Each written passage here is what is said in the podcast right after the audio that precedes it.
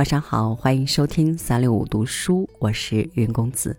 今天来为您读刘亮程的文章《剩下的事》，一起来听。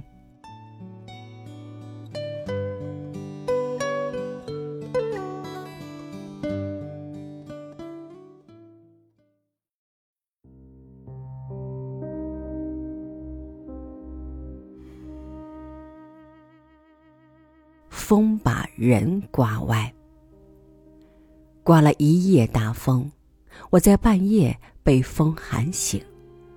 风在草棚和麦垛上发出恐怖的怪叫，像女人不舒畅的哭喊。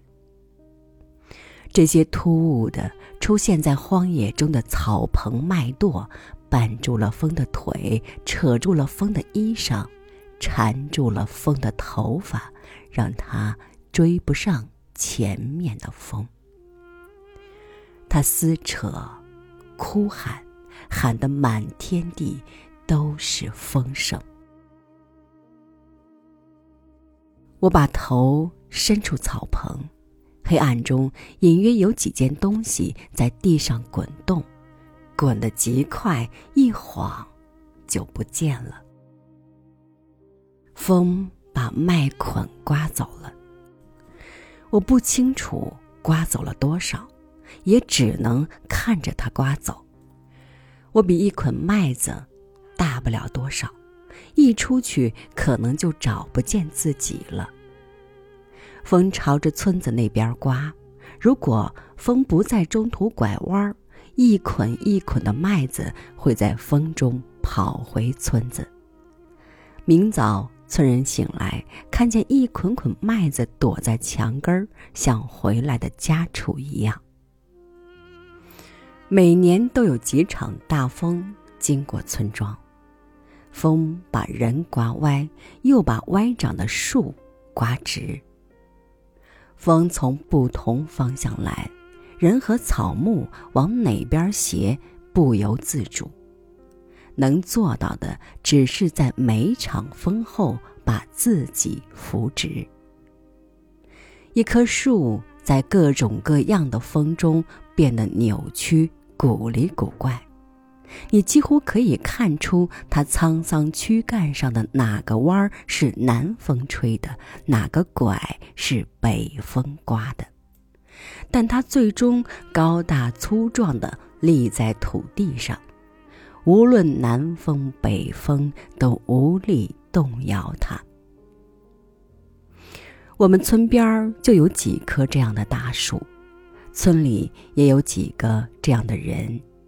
我太年轻，根扎的不深，躯干也不结实，担心自己会被一场大风刮跑，像一棵草、一片树叶，随风千里飘落到一个陌生地方。也不管你喜不喜欢，愿不愿意，风把你一扔就不见了，你没地方去找风的麻烦。刮风的时候，满世界都是风，风一停，就只剩下空气。天空若无其事，大地也像什么都没发生，只有你的命运被改变了，莫名其妙的落在。另一个地方，你只好等另一场相反的风把自己刮回去。可一等多年，再没有一场能刮起你的大风。你在等待飞翔的时间里，不情愿的长大，变得沉重无比。去年。我在一场东风中看见很久以前从我家榆树上刮走的一片树叶，又从远处刮回来。它在空中翻了几个跟头，摇摇晃晃地落到窗台上。那场风刚好在我们村里停住，像是猛然刹住了车。许多东西从天上往下掉，有纸片。写字的和没写字的纸片、布条、头发和毛，更多的是树叶。我在纷纷下落的东西中认出了我们家榆树上的一片树叶，我赶忙抓住它，平放在手中。这片叶的边缘已有几处损伤，原先背阴的一面被晒得有些发白。它在什么地方经受了什么阳光？另一面沾着些褐黄的粘土。我不知道它被刮了多远，又被另一场风刮回来，一路上经过了多少地方，这些地方都是我没去过的。它飘回来了，这是极少数的一片叶子。风是空气在跑，一场风一过，一个地方原有的空气便跑光了。有些气味再闻不到，有些东西再看不到。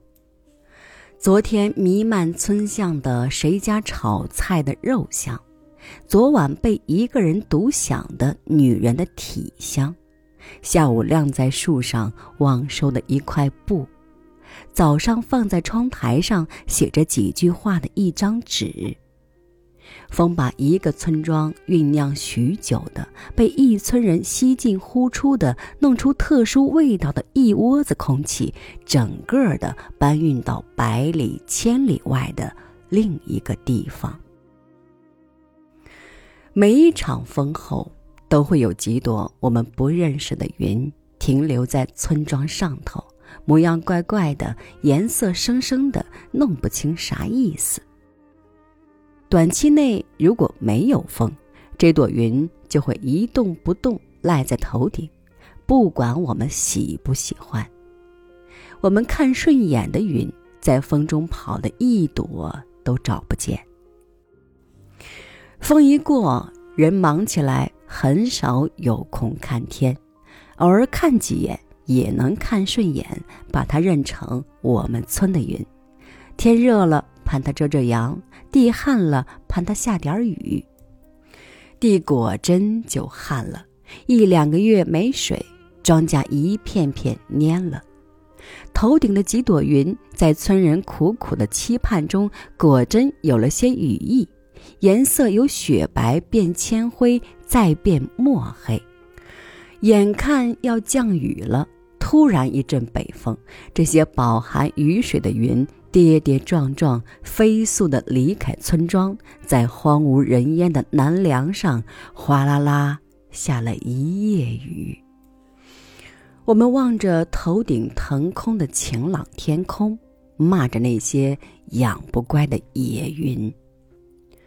第二天，全村人开会，做了一个严厉的决定：以后不管南来北往的云。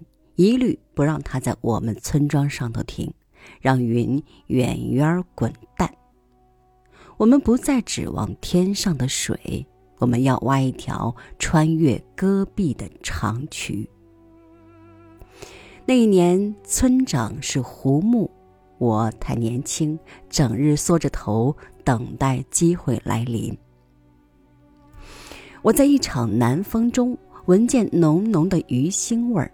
遥想某个海边渔村，一张大网罩着海，所有的鱼被网上岸，堆满沙滩。海风吹走鱼腥，鱼被留下来。另一场风中，我闻见一群女人成熟的气息，想到一个又一个的鲜美女子在离我很远处长大成熟，然后老去。我闲掉的家事，朝着他们举起放下，鞭长莫及。各种各样的风经过了村庄，屋顶上的土吹光几次，住在房子里的人也记不清楚。无论南墙、北墙、东墙、西墙，都被风吹旧，也都似乎为一户户的村人挡住了南来北往的风。有些人不见了，更多的人留下来。什么留住了他们？什么留住了我？什么留住了风中的麦垛？如果所有粮食在风中跑光，所有的村人会不会在风停之后远走他乡，留一座空荡荡的村庄？早晨，我看见被风刮跑的麦捆在半里外被几颗铃铛刺拦住。这些一吨一吨长在地边上的铃铛刺，多少次拦住我们的路，挂烂手和衣服，也曾多少次被我们的镢头连根挖除，堆在一起，一火烧掉。可是第二年，它们又出现在那里。我们不清楚铃铛刺长在大地上有啥用处。它浑身的小小尖刺，让企图吃它的嘴、折它的手和见它的蹄远离之后，就闲闲的端扎着，刺天空、刺云、刺空气和风。现在他抱住了我们的麦捆，没让它在风中跑远。我第一次对铃铛刺深怀感激。也许我们周围的许多东西都是我们生活的一部分，生命的一部分，关键时刻挽留住我们。一株草，一棵树，一片云，一只小虫，它替匆忙的我们在土中扎根，在空中驻足，在风中浅唱。任何一株草的死亡。都是人的死亡，任何一棵树的夭折都是人的夭折，任何一粒虫的呜叫，也是人的呜叫。